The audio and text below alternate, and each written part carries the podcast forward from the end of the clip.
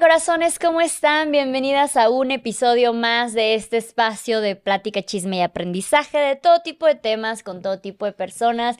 Esto es El vuelo de una abeja, el podcast. Y tenemos nuevamente aquí por segunda ocasión a nuestra amiga Litsi. ¿Cómo está? Muy bien, feliz de estar por acá otra vez. Gracias por invitarme, Luz. Feliz por ahora. porque tenemos un temazo. Oye, me, me, en cuanto me empezaste a contar, yo dije, tú eres la indicada, porque me han pedido muchísimo este tema. Eh, si sabes un poco, yo me separé para, eh, digo, me separé por violencia familiar, pero también para prevenir más violencia familiar. Pero tú vienes de una familia en la que pasaron por mucha violencia familiar y me han pedido muchísimo la perspectiva de un hijo. Entonces, cuéntanos un poquito de ti y ahorita empezamos a entrar a ese tema. Un poquito de mí. Eh, bueno, pues yo soy Litsi, ¿no? Eh, actualmente me dedico a temas financieros. Nací en una familia, eh, lo que llaman disfuncional, ¿no? mi papá era alcohólico, mi mamá trabajadora, ama de casa, en ese momento solo ama de casa. Y pues, en aquí. aquí. Oye, eh, este es un tema de que dices que nunca habías hablado, eh, así que te agradezco muchísimo por, por, por estar en este espacio y por prestarnos tu tiempo y este tema, pues que es algo muy personal, algo muy vulnerable de tu historia. Se te agradece poderlo compartir con nosotros porque no sabes cuántas veces se han tocado temas vulnerables en este espacio que luego sentimos de, híjole, no sé si hice bien. Así estoy ahora. Así está, no. Y cuando empezamos a leer los comentarios y a ver las reacciones de la gente que neta a veces necesitan saber que no son los únicos. Entonces, eh, gracias primera mano, que quiero que sepas que estás en un lugar seguro, en un lugar de confianza. Ya tenemos aquí nuestra cajita de, eh, pañitos para eh, limpiarnos el lagrimal, porque yo recientemente, te voy a empezar a contar, me separo de esta relación y una de las grandes causas por las que me separé es porque mi hija de un año, digo, y ahorita va a ser casi los dos, pero en ese momento de un año, eh, empezó a vivir esta situación de padres gritando, padres golpeando cosas, etc. Nunca tuve una violencia directa, pero sí sufrí violencia, porque luego se piensa que porque no te golpean a ti directamente, tú no sufres violencia familiar. Y para mí fue un clic de dije, no, no, no, no, no, no, esto no va a pasar para mí, para mi hija. Cuando una mujer está en una relación de violencia psicológica, generalmente la, física empieza también por la psicológica, están como muy agarradas de la mano, eh, una se empieza a ser chiquita y llega un momento en que piensa, y yo imagino que tu mamá llegó a pensar esto de, esto es lo que me merezco, esto es lo que a mí me toca. Entonces a mí me pasaba eso, yo decía, esto me merezco, esto es lo que hay, esto es lo que a mí me toca, este es mi destino, yo escogí esto, yo escogí esta pareja, yo que bla, bla, bla, bla. Cuando veo que esto le pasa a mi hija, le empieza a pasar a mi hija, dije, yo me merezco esto, pero ya no ella se merece lo mejor. Ella no escogió esa familia, ella no escogió ese padre, por así decirlo, porque luego nos tiran muchísimo de tú escogiste el padre, bla, bla, bla. Entonces, de ahí me agarré para poder salir. Pero a tu mami le costó cinco años. Entonces yo espero que Gaia no haya logrado agarrar memorias de esta, de esta eh, situación porque pues ella tenía un año, pero tú sí tienes memorias de esta situación. ¿Cómo era? Mira, qué fuerte. Eh, pues la verdad es que yo sí viví mucha violencia. Eh, mi mamá vivió mucha violencia física. Yo la vi. Yo la vi y en ese momento quizás era normal. Yo recuerdo haber visto ahorita una serie que se llama Las cosas por limpiar y yo siempre, pueden ver mis uñas, yo siempre me mordía las uñas y ves que luego las psicólogas te dicen, es que debe de haber un porqué, ¿no? Entonces yo no entendía cuál era la razón. Empiezo a ver la, serie de las cosas por limpiar. Y recuerdo que la chava se metía como a una, cuando pasaban cosas violentas, se metía como a una zonita obscura y que ella recuerda que le afectaba, pero no recordaba por qué. Entonces, en ese momento que yo estoy viendo la serie, empiezo como a llorar. Y me acuerdo que cuando yo estaba chica, el momento en el que mi papá llegaba de trabajar y pues se ponía súper violento, mi mamá se daba cuenta que ya iba a llegar y apagaba la luz y todos nos teníamos que hacer los dormidos, ¿no? Entonces yo me acuerdo que todo esto tras las cobijas era como que me empezaba a morder las uñas porque como en una película de acción iba a empezar lo que no sabías que iba a pasar, ¿no? Entonces era muy fuerte porque pues definitivamente yo quería a mi mamá y yo quería a mi papá, pero él llegaba a agredir a mi mamá y yo veía eso. Entonces no, no logras racionalizar qué está pasando porque tú sabes que se aman y que estás viviendo esto y es muy fuerte. Entonces yo hoy, a mis 35 años, te puedo decir que me da miedo la oscuridad y me sigo mordiendo las uñas. Y he trabajado en terapia y he sanado muchísimas cosas, pero sí viví, o sea, dice cinco años que puedes haber visto, pero soy súper consciente de todo lo que viví en ese momento. Fue duro, fue duro vivir en una relación.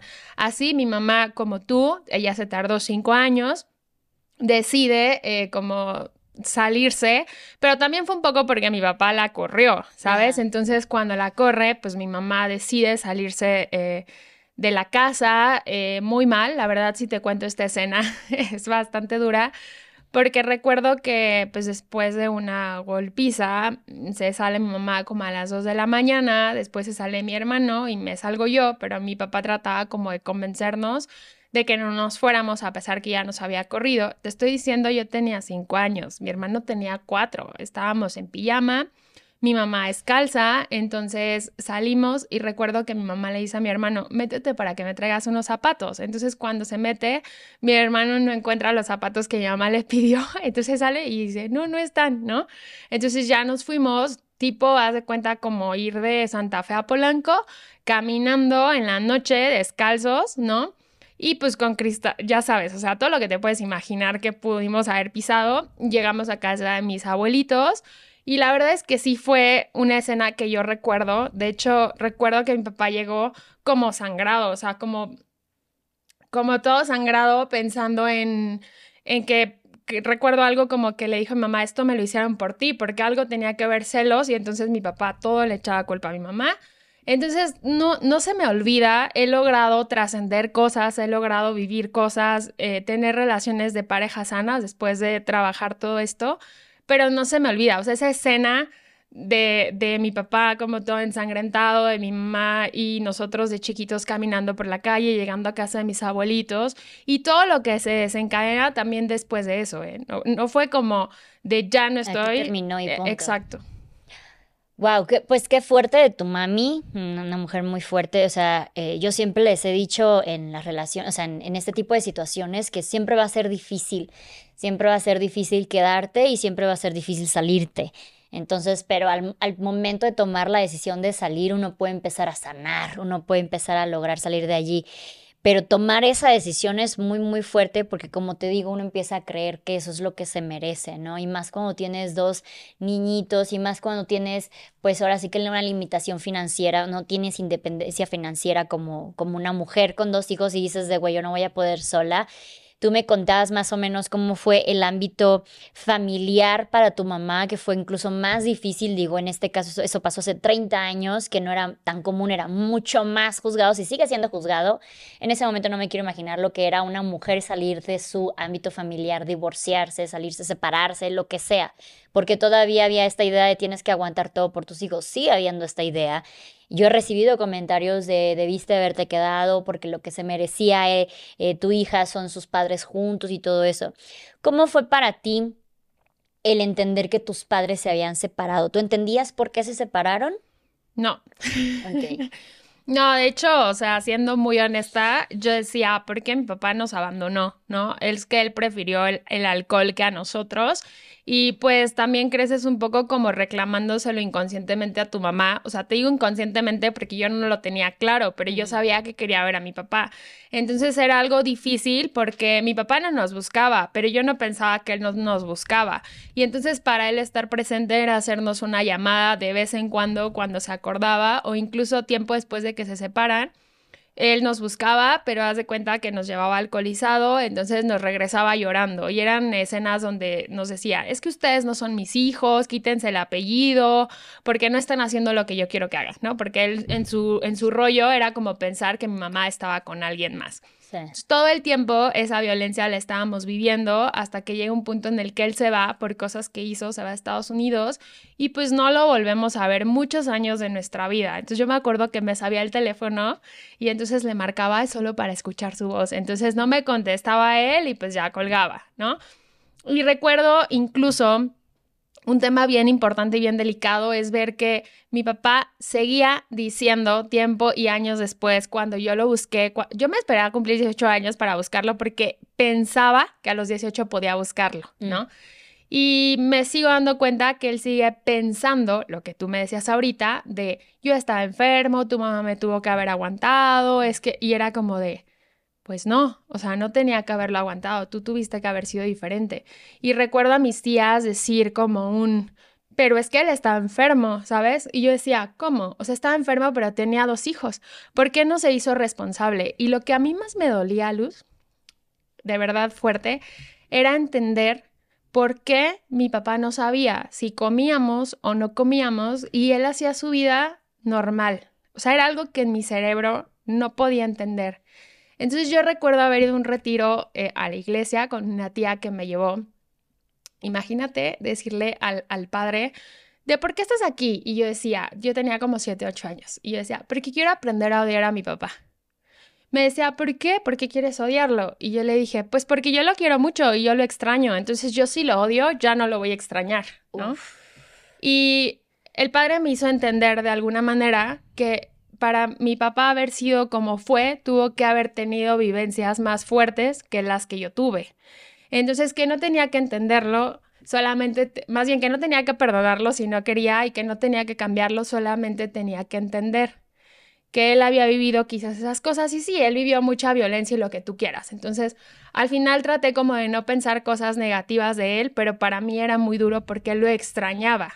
Lo extrañaba y sabía que digo, te cuento la violencia que hubo cuando yo tenía cinco años, pero hubo mucha violencia también después. O sea, él era una persona que iba a buscarnos en la noche borracho a casa de mis abuelitos, que una vez intentó, o sea, metió el carro a, la casa de mis abuelitos y chocó y casi atropella a una primita. O sea, muchas cosas que se vivieron después, porque no terminó ahí, ¿sabes? Creo que se pusieron las cosas después manipulaba a mamá diciendo que nos iba a robar, que nos iba a llevar lejos, o sea, como muchas cosas que sucedieron después. Entonces fue algo realmente duro que yo incluso no puedo entender que hoy, después de 35 años, de verdad, la familia de mi papá siga pensando que nosotros tuvimos que haberlo buscado, que nosotros tuvimos que haber aguantado y que él estaba bien que no se hiciera responsable, porque ahí es donde entra también la familia y debió de haberle dicho como de, oye, esto no está bien, ¿sabes? Y yo nunca vi que hicieran eso.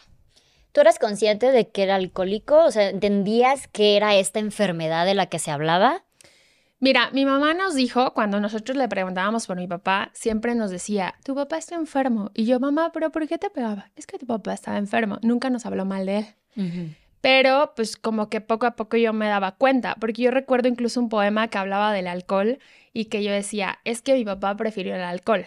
Ahora, si me preguntas si soy consciente o no era, más bien si era o no era consciente, yo te puedo decir, 32 años de mi vida no tomé alcohol, no podía tener amigos que tomaban alcohol y no podía salir con alguien que tomaba alcohol. Incluso yo te decía, de cuenta la universidad, yo iba al teatro, iba al cine, iba a museos y la gente que iba a, tomar, yo decía, o sea, gente que se alcoholiza y era súper juzgona, ¿no? Es que están tontos porque se alcoholizan, el alcohol es un vicio, que los lleva, porque claramente estaba el extremo nada más. Temas, exactamente. Y genuinamente pensaba que los hombres eran malos y no querían a sus hijos. O sea, yo crecí pensando eso, ¿sabes? Pero no porque mi mamá me lo dijera o no porque alguien cercano me lo dijera, sino porque yo había visto que mi papá nunca dejó de tomar y la relación estaba muy mal por lo que yo veía, ¿no?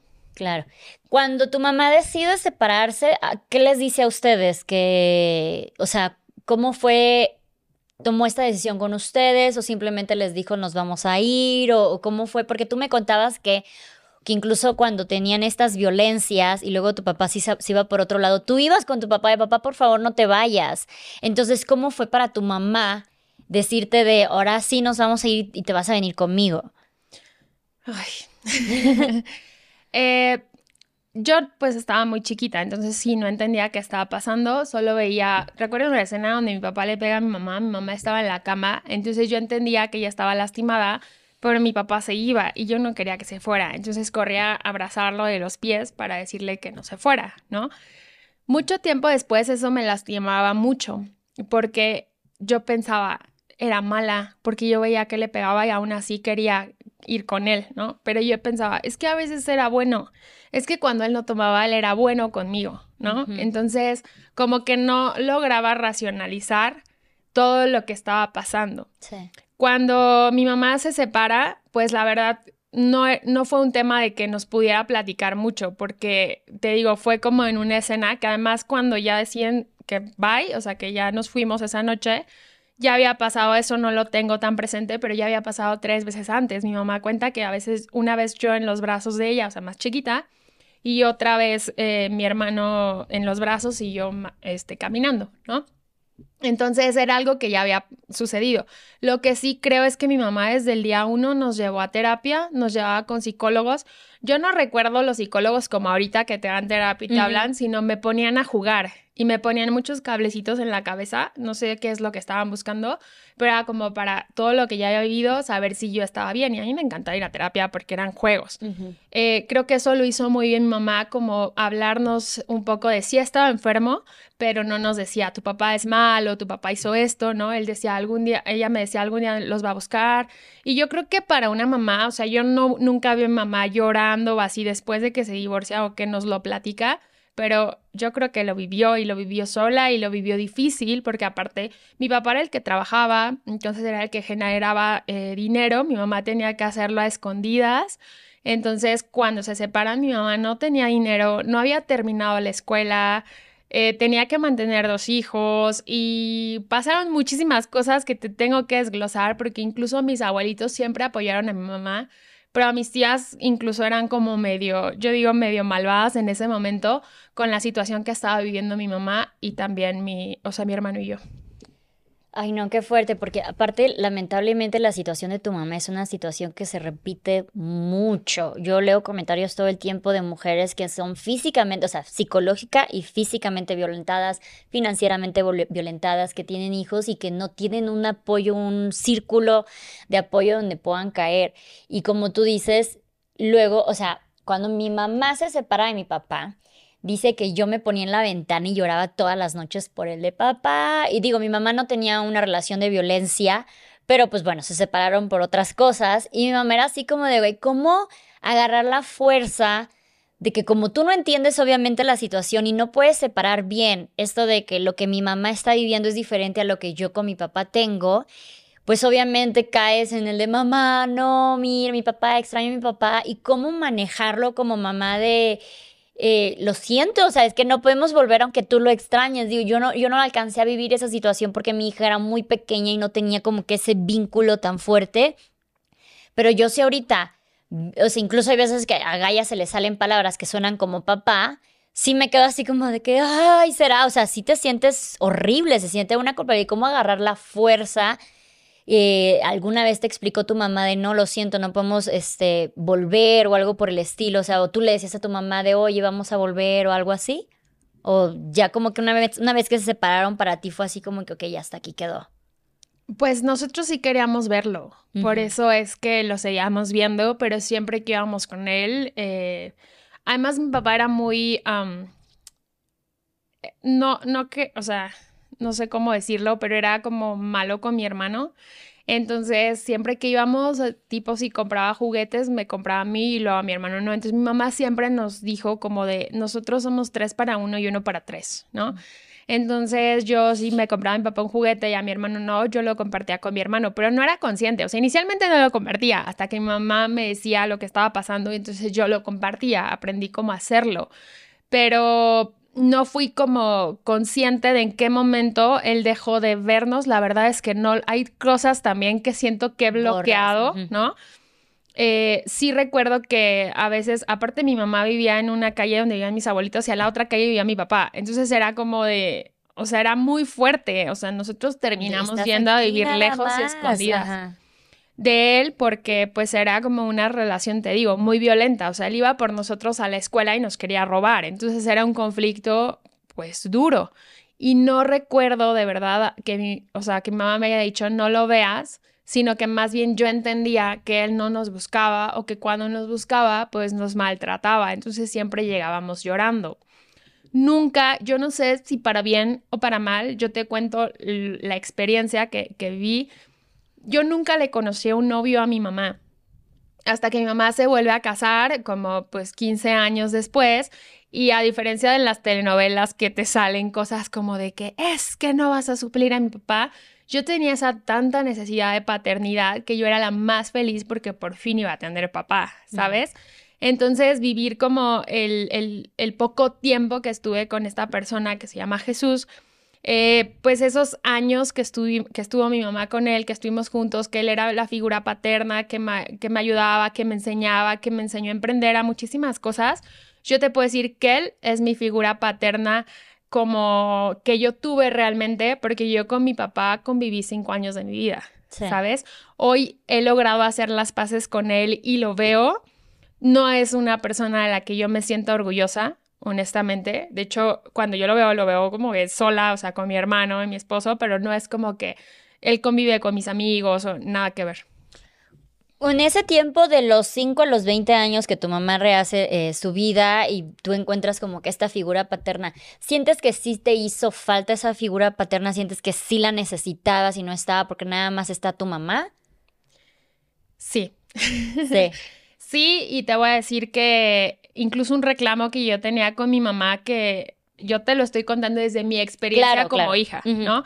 Era de mi mamá trabajaba todo el tiempo, entonces a mí me hubiera gustado que mi mamá estuviera más tiempo conmigo. Mm. Y a pesar de eso, mi mamá llegaba en la noche, hacía de comer, se ponía a jugar con nosotros, jugaba fútbol. Hoy yo puedo, Luz, entender la chinga que mi mamá se llevó, ¿sabes? En ese momento no lo entendía, porque aparte, como hijo, eres como súper mal educado, ¿no? Mm. Entonces, en ese momento mi mamá llegaba, se ponía a jugar con nosotros. Ay, no, qué tristeza estamos preparados. Entonces digo, entonces eh, definitivamente pues mi mamá hacía mucho que yo no podía entender en ese momento porque digo, eres grosero, así como un niño normal, pero casi todo el tiempo estábamos solos. Al principio cuando nos criaban mis abuelitos, pues eso, eso era lindo, pero cuando ya estábamos viviendo solos, yo creo que mi mamá al dejarnos solos era algo muy duro, ¿no? Sí.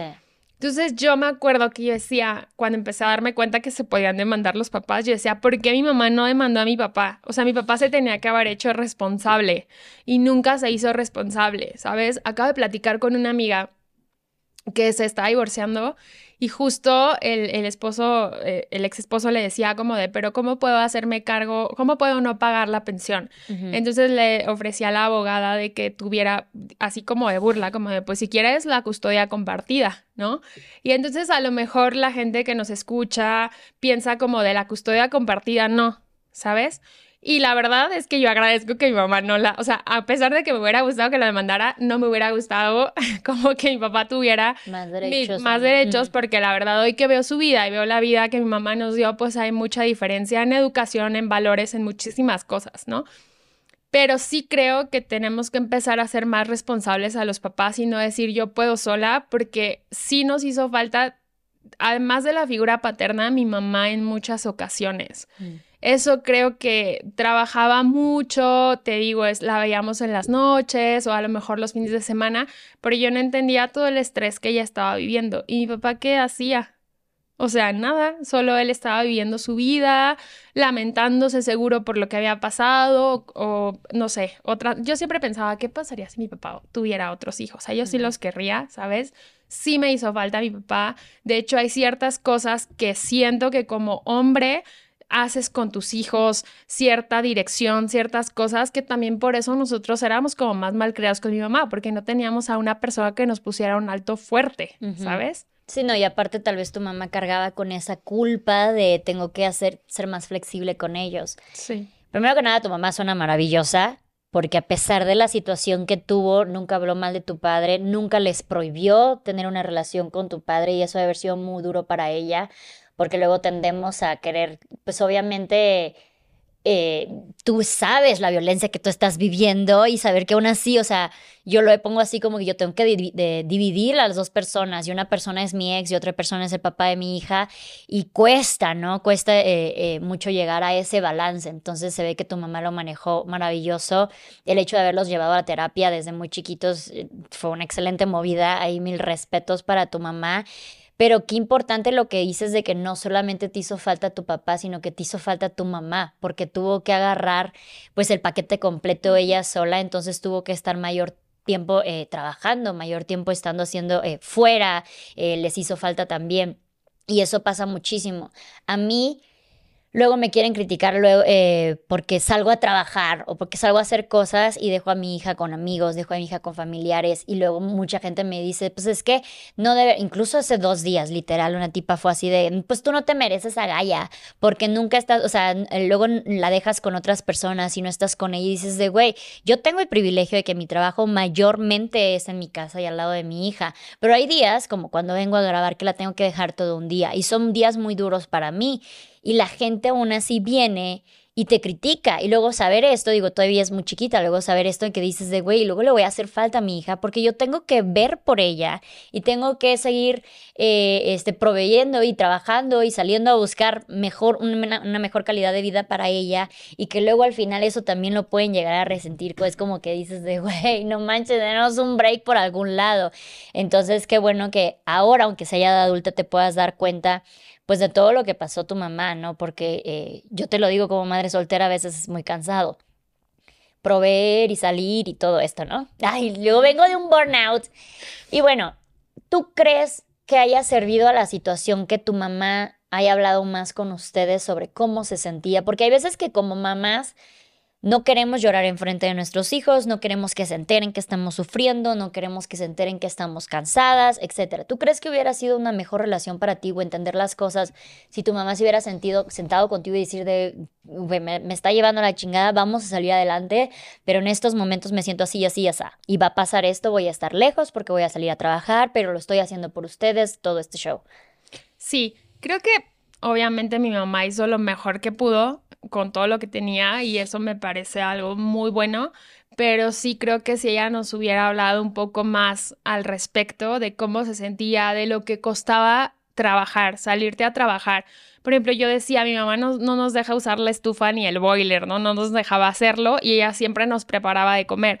Pero quizás si nosotros hubiéramos entendido que ella nos preparaba de comer para que nosotros no utilizáramos la estufa y no, no aprendiéramos el boiler y entonces ella eh, no estuviera con ese riesgo de que ella se iba y, o sea, todo esto, si nosotros lo hubiéramos entendido, quizás, no lo sé, hubiéramos sido más amables con ella, ¿no? Porque sí creo que los hijos a veces no entendemos lo que los papás están viviendo. O sea, hoy yo me dedico a lo mismo que se dedicaba mi mamá. Y yo digo, yo tenía escuela, o sea, yo ya había hecho una maestría, yo ya tenía eh, más recursos, ya tenía otros privilegios que mi mamá no tenía.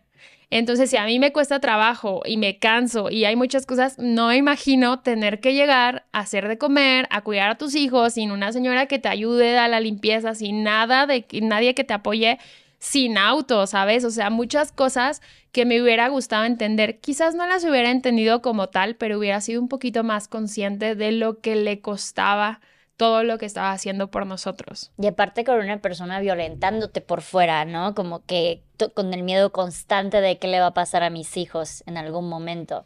Y luego también la familia no, o sea, no apoyándote como debiera de ser, ¿no? Porque yo eh, te, lo conté antes de que empezara el podcast, ¿no? O sea, mi mamá, cuando estuvimos viviendo con mis abuelitos, mi mamá pues trataba de ahorrar y de generar todo pues para ya vivir después solos y todo esto. Y yo tengo una escena que a mí se me hace así de que sí lo reclamo porque a nosotros nos quedamos con mis tías y con mis abuelitos y yo recuerdo a una tía que incluso le hice, yo creo que le hice una travesura y entonces me pegó en la boca pero como súper fuerte, o sea, tanto que ahorita me acuerdo entonces, cuando yo, cuando mi mamá llega, yo la acuso y entonces mi mamá tiene conflicto con mi tía, ¿no?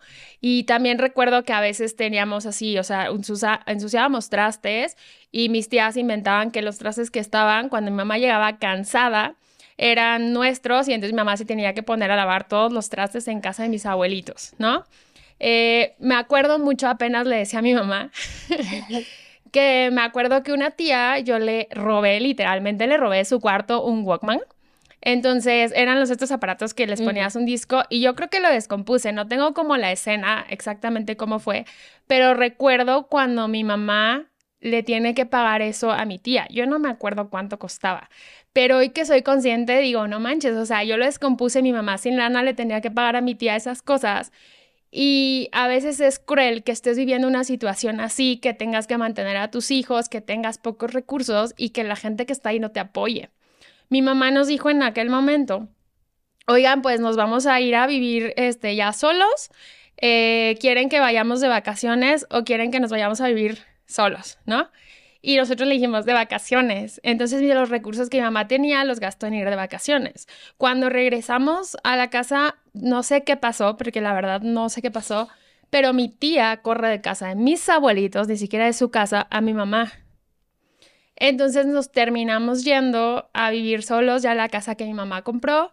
Eh, y yo recuerdo que fue como muy duro, o sea, recuerdo cuando nos estábamos yendo que fue como, ¿por qué está pasando esto? Entonces, si yo pudiera decirle algo a la humanidad a través de este podcast, es que tenemos que ser más amables con todas las personas, porque mi mamá estaba pasando cosas muy duras, estaba sacando lo mejor de ella y nadie fue amable con ella. ¿sabes? Y yo recuerdo hace unos años que les preguntaba a mis tías y les decía, es que ¿por qué son así? No sé, ¿por qué fueron así? Y una tía dijo, la verdad es que no era consciente, discúlpame. Y la otra dijo, tu mamá te tenía que haber defendido, ¿sabes? Y yo le dije, porque según ellas no eran conscientes. Y yo dije, no, o sea, yo puedo convivir con sus hijos y nunca les pegaría y nunca les haría eso. Al contrario, juego con ellos. No tienes que ser muy listo para saber cómo tratar a un niño, ¿sabes? A lo mejor para educarlo, pues la mamá lo va a educar, pero me refiero a poder convivir con alguien como que no tienes que ser muy listo, exacto. Suena que tu mamá pasó de una casa de violencia a otra situación de violencia, ¿no? Y cuando cuando hay muchas, eh, por ejemplo, yo cuando me salgo cuento con Mamá Lucha, cuento con mis amigos, cuento con una excelente red de apoyo que literal me levantó. Pero muchas mujeres me dicen es que yo no tengo eso. Y imagínate, en caso de tu mamá, no solamente no tenía una red de apoyo, tenía otra red de violencia, ¿no? Pero eso no fue un impedimento para ella. Y eso es que sea un ejemplo para muchas madres, porque sí, efectivamente tener una red de apoyo, tener eh, una independencia financiera, son cosas que te van a hacer este proceso mucho más fáciles. Pero no significa que si no las tienes va a ser de, pues aquí me quedo y punto, ¿no? Que es lo que muchas mujeres pasan, de, es que yo no tengo para dónde correr. Luego me dicen a mí, pues es que yo no cuento con una mamá lucha, es que yo no cuento con dinero, es que yo no puedo, entonces yo no me muevo de aquí.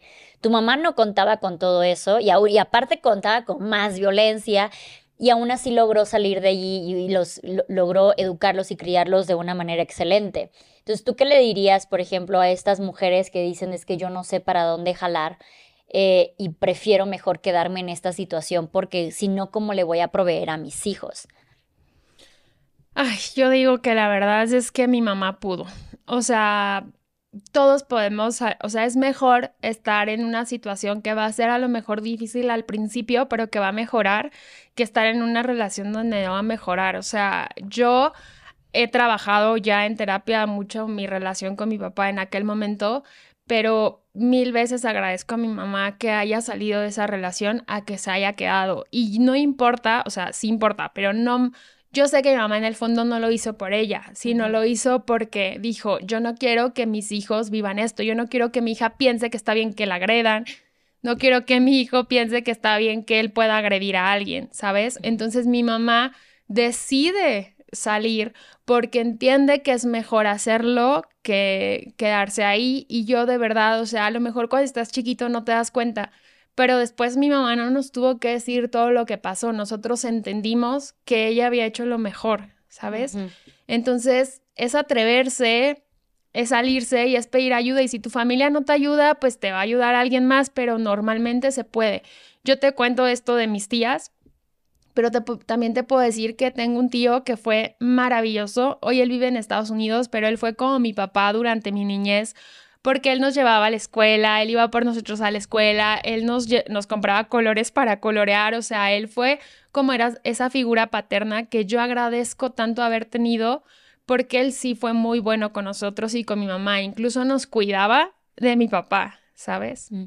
ahorita que tocas este tema del tío, digo, yo recientemente me, me mudé con mi mejor amigo y sí, se siente como que hay un alivio, ¿no? Y mucha gente empieza con, yo jamás les confiaría a mis hijos a nadie, ¿no? Y agarran este sentido protector de nadie se acerca a mis hijos más que yo. Pero como una madre soltera, como una mujer que está criando sola y que tiene que salir a trabajar y todo, es imposible. En algún momento tenemos que ceder a nuestros hijos a una escuela, a una niñera, a un familiar, a un amigo, ¿no? Entonces, ¿cómo sería? O sea, tú que lo viviste de que a mí me, encantó haber tenido esa figura, esa figura masculina, igual y no paterna, pero una figura masculina que agradeces que estuvo allí para tu mamá, ¿cómo le dirías también? O sea, yo sé que hay que hay que estar siempre atentos a red flags o a, problemas de abuso y, y, desconfianza que muchas mujeres tienen.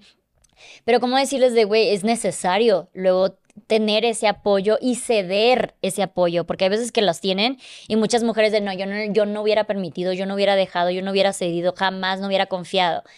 Eh, ¿Cómo es como para ti el decir de, güey, para mí fue un alivio tener esta persona? Es que mi tío para mí, o sea, dejó su vida por dedicarse a nosotros unos años, ¿sabes? Incluso yo te puedo decir que mi papá una vez le pegó, o sea, ese grado, porque, o sea, te lo cuento y hay muchas más cosas muy profundas que contar, entonces definitivamente creo que algo que no sé si te está pasando a ti y pasó a mi mamá es que mi, mi papá en algún momento como que pensaba como si viera a mi tío como si tuviera que ver algo con mi mamá, Mm. ¿sabes? Porque como él nos cuidaba, nos protegía y todo, como porque mi papá era muy celoso, entonces como que algo ahí en su mente pensaba que era raro. Sin embargo, mi tío, pues sí te puedo decir, o sea, el que él se haya sentado a colorear con nosotros, eh, nosotros lo buscábamos mucho, ¿sabes? Y si yo no lo hubiera tenido, también tenía a mi abuelito, pero quien estaba en ese momento más cerca era él. Entonces, por ejemplo, cuando yo pensaba en, me voy a casar y yo quiero que alguien me entregue, pues yo pienso en mi abuelito o pienso en mi tío. Genuinamente no pienso en mi papá, ¿sabes? Porque tú aprendes a valorar quién estuvo y quién no estuvo. Y definitivamente, si tú tienes, por ejemplo, a, tu mejor amigo y está, sí creo, porque he leído que hay cosas que pasan de muchos abusos, como lo mencionas. Yo la verdad con ese tío no lo viví, pero sí te puedo decir que si no hubiera estado, quizás lo hubiera necesitado. ¿Sabes? Entonces, pues fue como la fuerza cuando mi mamá estaba trabajando y tratando de sacar el, el, barco a flote. Sí.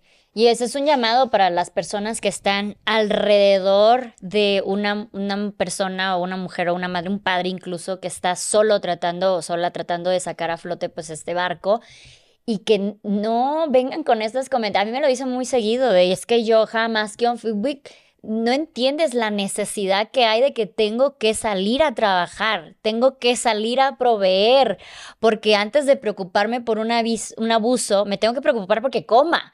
Entonces, entender eso desde, un punto más empático, y sí, me queda claro que hay cuestiones que hay, hay que cuidar, hay que proteger, pero sí eh, entender que cuando uno está en una situación de que tengo que sacar a flote, mi prioridad es que coma. Aquí te lo digo, creo que más que con tristeza, con enojo de cómo la gente puede juzgar algo así, porque yo que lo viví, te puedo decir, o sea, mi mamá hizo cosas que mi papá no, lo puedo querer mucho, pero él nunca estuvo ahí, nunca estuvo ahí, nunca nos dedicó tiempo, nunca nos dedicó dinero, nunca nos dedicó atención. O sea, te digo, a él no le importaba y él me podrá decir si me importaba, no. O sea, en los hechos, en la realidad, tú nunca estuviste ahí, ¿sabes? Incluso más grande que yo lo busqué, yo le decía, puedes venir a mí, por mí a tal lugar, es que está muy lejos. O sea, imagínate, yo tuve que entender que no estaba, ¿sabes? Entonces, cuando la gente juzga que tú te salgas a trabajar o que hagas lo que tengas que hacer para generar recursos, yo te puedo decir, evidentemente no tienen una inteligencia emocional eh, madura, ¿no? porque no es un tema de si les parece bien o les parece mal, es quién lo está viviendo y cómo lo está resolviendo. Mi mamá tuvo que sacar todo a flote en un momento en el que no, te lo reitero, no tenía estudios, no tenía recursos, no tenía 100% apoyo, muchas cosas y aún así nos sacó adelante. Y yo no puedo más que agradecer lo que ella hizo por nosotros, eh, el, el tiempo que además nos dedicaba, ¿no? que digo, o sea, la gente que te juzga, que tú estás trabajando y todo, yo diría, ¿por qué no están juzgando a la persona que no se está haciendo cargo? Porque para un hombre parece que es un lujo eh, tener hijos y, e irse y no pasa nada, nadie lo juzga, pobrecito, donde, o sea, no, nada de pobrecito. Y te digo porque la misma familia de mi papá era como de, pobrecito, estaba mal, estaba enfermo, no me importa, ¿sabes?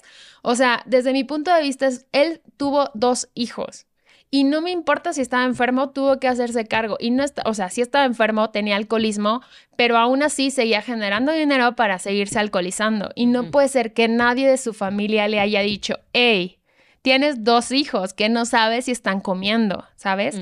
Y entonces yo siempre voy a apoyar a las mujeres como tú, como mi mamá, que decidieron salir de una situación de violencia, que decidieron creer en que pueden y que no es fácil, Luz, yo no lo viví como pareja, pero te puedo decir que no debió de haber sido nada fácil el enfrentarse solas al mundo todos los días, tener que eh, sacar adelante a sus hijos y además enfrentarte a una sociedad donde parece que siguen en hace 50 años.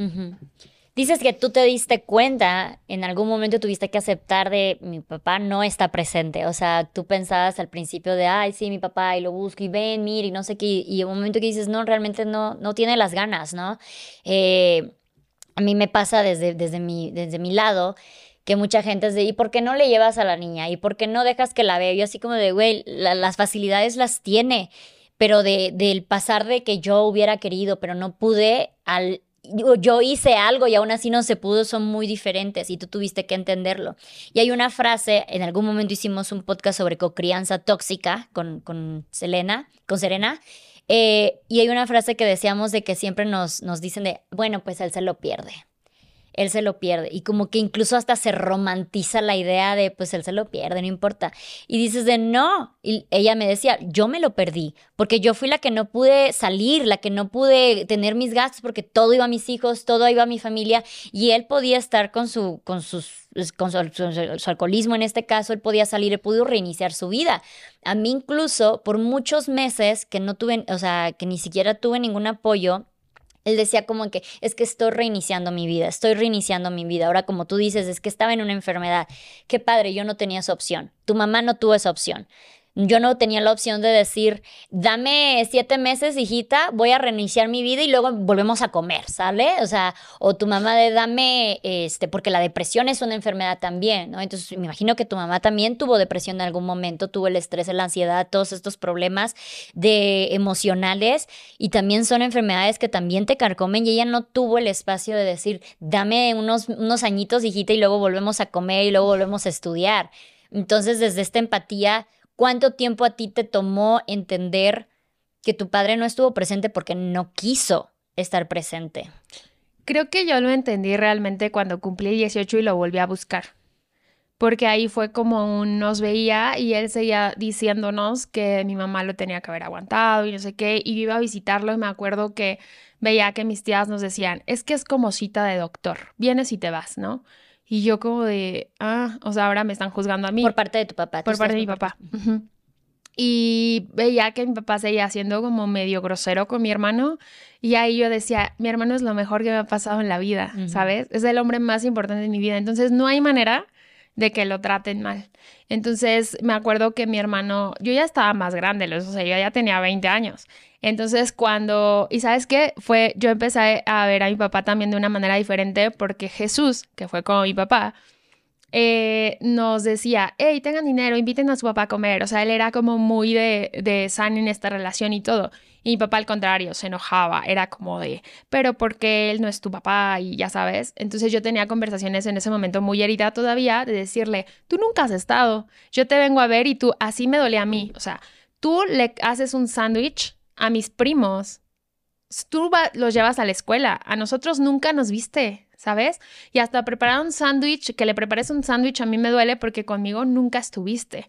Y eran pleitos con mi tía, donde, con mis tías, donde ellas me decían eh, cosas al respecto de que pues solo lo íbamos a ver y como que solo los interesaba su dinero, no sé cuál dinero o de qué hablan, pero bueno. Entonces, sí era como un tema de que ellas nos juzgaban como si nosotros fuéramos a verlo por interés o porque nos llevara una vez a comer o lo que sea. Y yo me acuerdo que les decía, el día que tus, o sea, tú te llegues a divorciar y que tus hijos no vean a su papá y su papá además no se haga cargo y le valga y no sé qué, entonces hablamos. Porque desde la comodidad que tú tienes ahorita, no puede, yo, empecé a madurar eso cuando yo lo volví a ver y entonces entendí que él seguía ya a una edad mucho más madura mía, que él seguía pensando como piensa, ¿no? Entonces yo decía, de verdad es que porque mi mamá se hablaba bien de él, ¿sabes? O sea, como de por qué no se ha dado cuenta de esto. Yo te puedo decir a últimas, eh, las últimas fechas, lo dejé de ver otra vez un tiempo porque a mi hermano, le, mi hermano se peleó con él porque justo mi hermano le dice algo como de, o sea, pasa algo que él habla por teléfono y le preguntan sobre quién le ayudó con algo y él dice mi papá, enfrente de mi papá, pero él se refería a, mi otro papá, Jesús. Entonces mi papá se enoja que porque él es papá y no sé qué. Entonces mi hermano dice, tú nunca estuviste, ¿sabes? Y ahí se enojan y entonces cuando hablo con mi papá le digo, es que no te puedes estar peleando con mi hermano, es lo más importante de mi vida, bla, bla, bla. Y ¿sabes qué? Quítate mi apellido. Y haz de cuenta que ahí dije, no manches, o sea, me sigues manipulando con eso. Entonces le dije, ¿sabes qué? No me vuelvas a hablar, no te quiero escuchar borracho diciéndome que me quieres ver y no sé qué, no me vas a volver a hacer lo mismo. Y de ahí pasaron años, unos siete, ocho años. Eh, una, me encuentro una foto de él en Facebook y lo veo como triste, como acabadón, ¿no?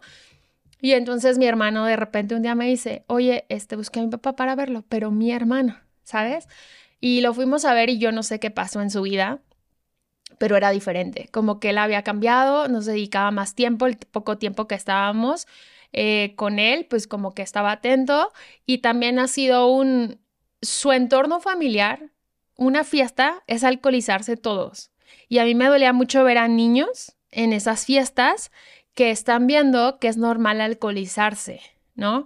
Entonces, eh, cuando yo voy a verlo, yo le he dicho, si tú me invitas a tu fiesta de cumpleaños, no vas a tomar. Es que yo quiero tomar con mis amigos, entonces no me invites porque para mí verlo alcoholizado es sacar memorias que no me interesan.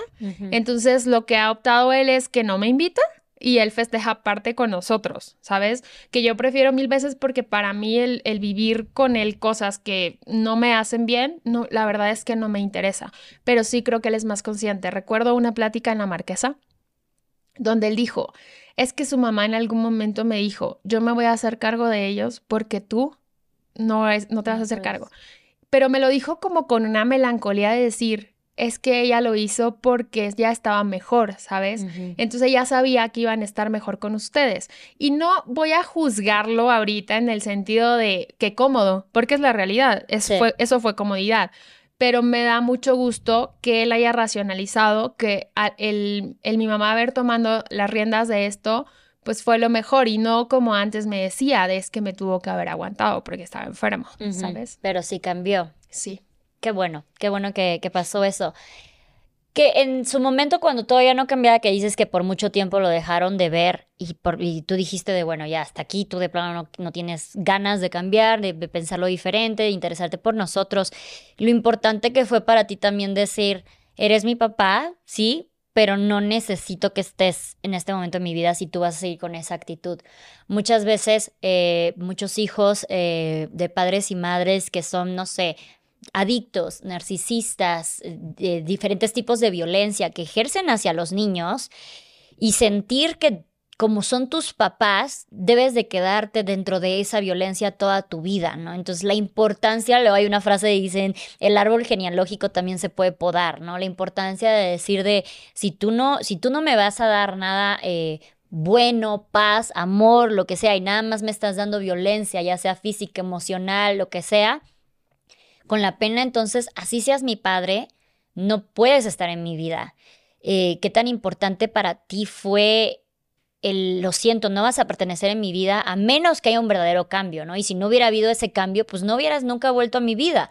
Pero esa necesidad de tú de necesito mi paz y así seas tú mi progenitor, madre, padre, lo que sea, lo siento, pero eh, ¿qué, ¿qué, tan recomendable o sano para ti fue eso?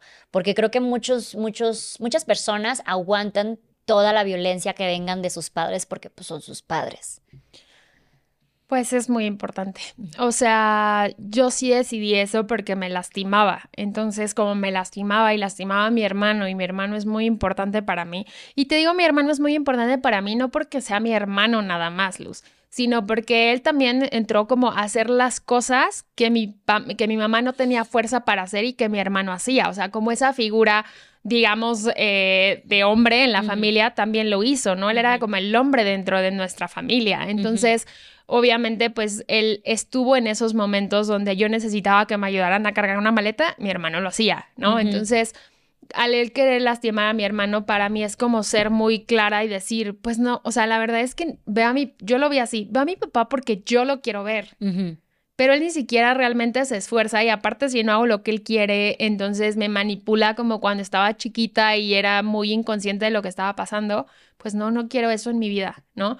Y evidentemente tampoco le importaba a él mucho porque no nos buscó. Volvemos a lo mismo, ¿no? Entonces, es triste aceptarlo, pero yo sí puedo decir que también, a pesar de que crecí pensando que había hombres, o sea, que todos los hombres eran, malos, cuando yo me dediqué al tema de las finanzas, que hacía las preguntas, me daba cuenta que había gente que se preocupaba por sus hijos, que había hombres que incluso se hacían cargo de sus hijos, ¿no? Que también había mujeres que abandonaban a sus hijos.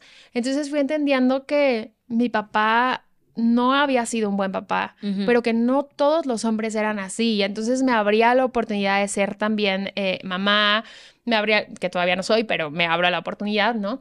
O sea, de entender que cosas pueden pasar, pero que no necesariamente todos los hombres son malos, porque creces también pensando eso. Ahora, mi mamá nos llevó a terapia cuando estaba chiquita, pero también yo fui a terapia más grande, porque reviví muchísimas cosas que no sabía que ahí estaban y que inconscientemente sí buscaba parejas que me maltrataban, ¿eh? No físicamente, pero sí psicológicamente. Mm, empezaste a repetir este patrón. El patrón.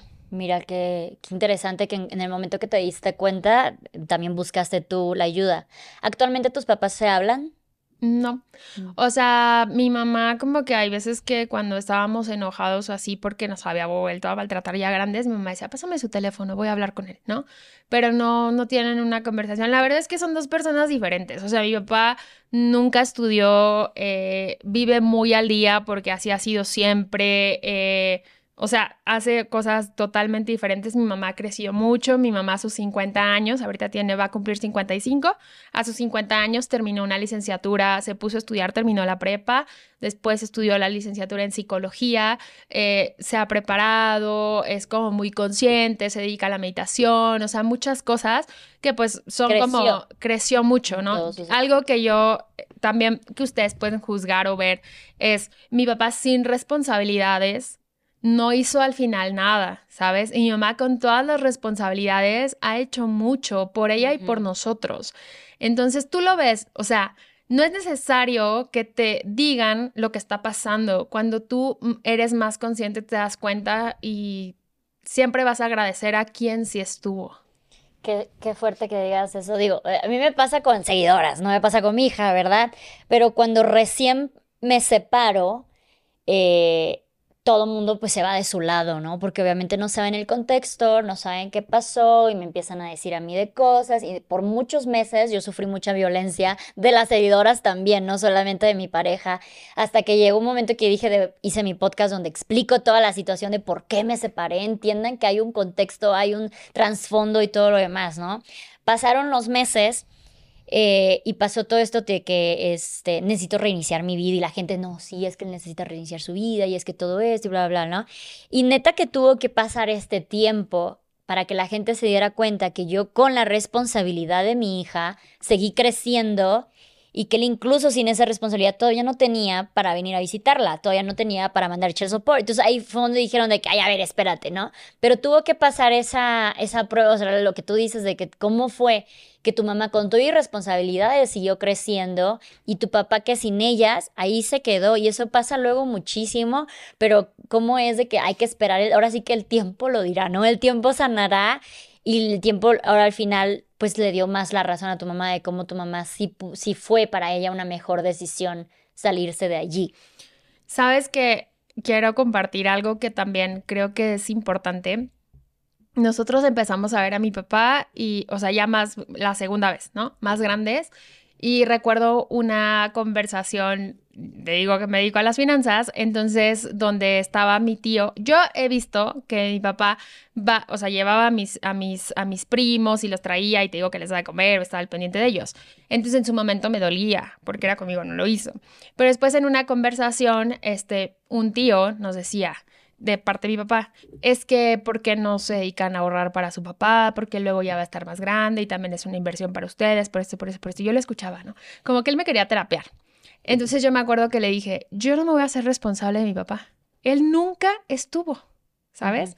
Yo diría que sí hagan un proyecto de ahorro para el retiro para mi papá, pero yo te diría que lo paguen tus hijos, porque a ellos sí los lleva a la escuela, porque a ellos sí les dio de comer, ¿sabes? ¿Por qué quieres? O sea, nunca hiciste nada, nunca hablaste con mi papá para decirle, sé responsable de tus hijos, pero si quieres hablar conmigo para decirme que me haga cargo de mi papá que está envejeciendo. O sea, se me hizo que a veces la gente no lo dice. Y de hecho eso causa conflicto, ¿no? Porque no es como que soy la más querida en la casa de mi papá. Y yo me doy cuenta, no me importa, porque afortunadamente en la casa de mi mamá hay otro ambiente pero con ellos siempre es así como juzgar ciertas cosas. La verdad es que solamente eh, hay una tía como que nunca se ha metido y que nos invita, nos incluye, nos quiere muchísimo. Entonces, la verdad se me hace como muy consciente. Por allá en fuera es impresionante. Recuerdo mi abuelita ya falleció, la quiero muchísimo y tuve esta oportunidad de sanar mi relación con ella. Pero me acuerdo de cuando me dijo igual, es que es que yo ya no voy a querer, yo después de ti ya no voy a querer otro nieto porque me abandonaste y no me visitabas y no sé qué. Yo le decía, abuelita, yo estaba chiquita. o sea, usted me pudo haber buscado, ¿sabes? Entonces, afortunadamente el último año que ella estuvo, sané mucho mi relación con ella y me la pasé de lujo y reímos y bla, bla, bla. Entonces, para mí fue muy bonito incluso cuando ella Ay, es que esto está muy lindo. Cuando ella ya eh, tenía como un problema demencial o algo así, que empeoró muy rápido y me acuerdo que yo le decía, ¿cuál es mi nombre? Ya no se sabía el nombre de nadie y el mío que es súper difícil decía, Litzerin Dandy Yusi, pero era impresionante como ya no se acordaba de nada, pero sí se acordaba del nombre. Entonces para mí eso fue un regalo de amor, ¿sabes? al final.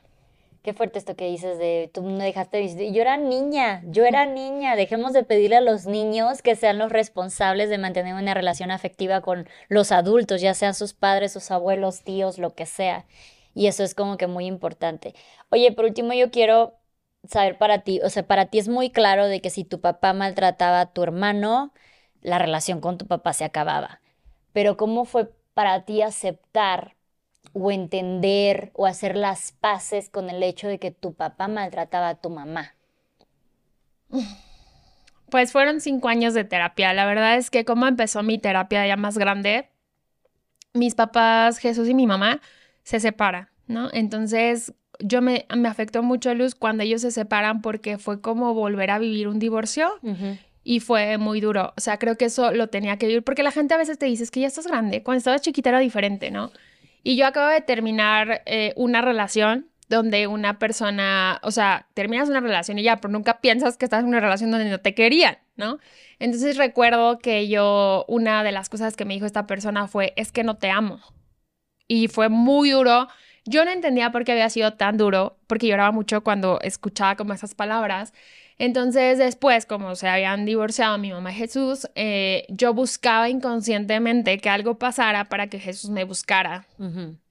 Y me acuerdo que traía un auto que me había comprado y yo decía como de, pues sí, un día pasa algo así, pero lo pensaba, ¿no? Entonces choqué. y cuando choqué, eh, yo dije, me va a buscar y tampoco me buscó. Y para mí fue muy duro porque es bien difícil entender que para ti fue tu papá, ¿no? Y para él fuiste tu, su hija, pero mientras estuvo en la relación, cuando termina la relación, ya no eres su hija, ¿sabes? Entonces fue como revivir algo muy fuerte. O sea, yo incluso me acuerdo que un día antes de que, de que terminaran ellos, o sea, que él se fuera, yo me peleé con él. Entonces, cuando se va, yo dije, seguro es por mi culpa, ¿no? Seguro es por mi culpa, es que si lo hubiera hecho diferente y así. Entonces yo imagino que cuando yo estaba chiquita también pensaba que lo que había pasado era por mi culpa. Entonces, una, esas dos cosas me llevan a empezar a tomar terapia y yo ya había tomado diferentes terapias, pero como que no me gustaban y recuerdo que conocí a una persona en un Starbucks, entonces empiezo a platicar con ella y resulta que era psicoanalista y entonces empiezo a ir a terapia con ella y ella yo creo que es una de las personas que hace las cosas por amor y por convicción, porque yo no tenía eh, mucha lana en ese momento, era re mal administrada. Y me acuerdo que, que yo le podía pagar como lo que yo consideraba, ¿sabes? Entonces empecé a tomar terapia con ella y caí en cuenta de que yo no era culpable de que se hubieran separado ni la primera ni la segunda vez, que sí pude haber sido mejor hija, ¿no? Porque quizás eso, pues, me hubiera dado paz a mí. Eh, y que cuando me dijo mi exnovio que no me amaba, me había hecho caer en cuenta que mi papá un día borracho, cuando ella estaba chiquita, me dijo que no me amaba. Entonces me había lastimado tanto que la persona que me tenía que amar más porque era la figura hombre que me eligió, porque pues cuando eliges tener un hijo sabes, ¿no? Y aunque no sepas, sabes porque ahí estabas, ¿no? eh, entonces tuve que trabajar el que, como hacer ejercicios donde yo estaba chiquita, me pedía perdón, le pedía perdón, todo lo que tenía que sanar para pues poder tener relaciones un poco más sanas, ¿no? Fueron terapias que yo tomé durante cinco años eh, me daban en ese momento incluso ataques de ansiedad, que yo nunca había vivido ataques de ansiedad, pero me daba miedo morirme. Entonces, la verdad es que después de la terapia que yo la tomaba cada semana, después fue cada mes y después cada 15 días, me ha ayudado mucho a ser súper consciente de que la gente que te ama te trata bien, te cuida, o sea, no es la gente que te ama te maltrata, la gente que te ama te pega, la gente... Y que no eres culpable de lo que pasa con tus papás. O sea, a veces por vicios se pueden separar, a veces porque no estén de acuerdo se pueden separar. O sea, eso no es tu responsabilidad. Y pues aprendí que mi papá sí estaba enfermo, tuvo otra educación, otros valores y también tuvo una vida muy difícil, o sea, muy difícil también, en la que pues él pudo hacer lo que pudo hacer con lo que le tocó. Y yo creo que eh, mi papá es una persona muy triste, ¿sabes? O sea, en el fondo él sabe qué pasó, qué perdió y le duele, hoy le duele no haber estado. Eh, creo que le falta ser un poco más consciente también, pero la vida se encarga, ¿sabes? De enseñarte que pues no estuviste, a veces contamos cosas y él sabe que él no estuvo. Entonces es, es para él eso es fuerte. Me encanta. Oye, para nada más para decir a las, a las personas que están viendo y escuchando este podcast, tenemos un podcast ya hecho que fue con una psicóloga donde hablamos de cómo hablarle a nuestros hijos sobre abandono, separación, divorcio y nuevas parejas, donde tocamos muchísimos temas como el tuyo, o sea, como el que tu papá te haya abandonado, entender que es porque hay muchas cosas en su, en su, en su trasfondo de vida que lo llevan a tomar esa decisión no tiene nada que ver ni contigo, ni, incluso con tu mamá, ni nada por el estilo. Y el hecho de que para muchos hombres la paternidad está ligada con la mamá. Entonces, si no están en una relación con esa mujer, no están en una relación con ese hijo. Entonces, bueno, si quieren tener un poquito también eh, un apoyo extra desde la ayuda de una psicóloga, eh, pueden escuchar ese podcast también, que creo que me lo recordaste, fue, te entendí mucho gracias a ese, a ese podcast también. Y bueno, por último, ya nada más, tú como hija, ¿qué le dirías a, tu mamá en ese momento? O sea, ya ahorita ya como una hija adulta que se realizó, ¿qué le dirías a tu mamá o a esas mamás que en este momento están de no sé qué hacer, no sé si es la mejor decisión, tengo miedo, pero ya no me siento bien aquí, ya no estoy segura y qué hago por mis hijos? ¿Tú qué le dirías? Ay, que se salgan de esa relación, que no nada más por nosotros, sino por ellas mismas, que no merecen eso, que ellas pueden y que nosotros nunca los vamos a juzgar y si en algún momento lo llegamos a hacer, va a llegar una edad en la que vamos a ser súper conscientes y vamos a agradecer todo lo que hicieron por ellas y por nosotros. O sea, de verdad tengan el valor, háganlo, porque definitivamente nadie, o sea, nadie merece maltrato ni físico, ni emocional, ni de ningún tipo. Y eso también nos lo están enseñando a nosotros desde chiquitos. Muchas gracias. Y muchas gracias por compartir esta historia. Eh, pues imagino que es muy vulnerable. Luego a veces incluso llega a ser vergonzoso. A mí me pasa como una mujer que estuvo en una pareja con violencia, con adicciones, llega a ser vergonzoso para mí, como que saber que estuve, eh, que, que escogí a esa persona, que estuve en una relación como esa, siento que hasta que me refleja a mí como persona, entonces también como hijos, decir que tus padres tienen una adicción o que tus padres sufrieron violencia y todo eso puede llegar a ser pues ahora sí que duro y es muy vulnerable y muchísimas gracias por abrirte y compartirlo con nosotros. Muchas gracias, Luz. Muchas gracias. Y muchas gracias a todas las que escucharon y vieron este podcast. Eh, les recuerdo, tenemos el podcast de cómo hablar eh, de, separación, divorcio este, y nuevas parejas con abandono y nuevas parejas con nuestros hijos. También tenemos el podcast de cocrianza tóxica, que también está bastante interesante. Y pues nada, muchas gracias. Si les gustó, no olviden apoyar esto con un comentario, un like, suscribirse y compartir. Nos vemos en el siguiente episodio.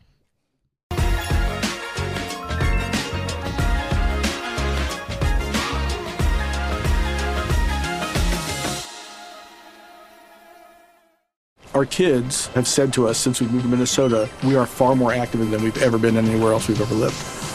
Moving to Minnesota opened up a lot of doors for us. Just this overall sense of community, of values that, you know, Minnesotans have. It's a real accepting, loving community, especially with two young kids. See what makes Minnesota the star of the North. New residents share why they love calling it home at exploreminnesota.com slash live.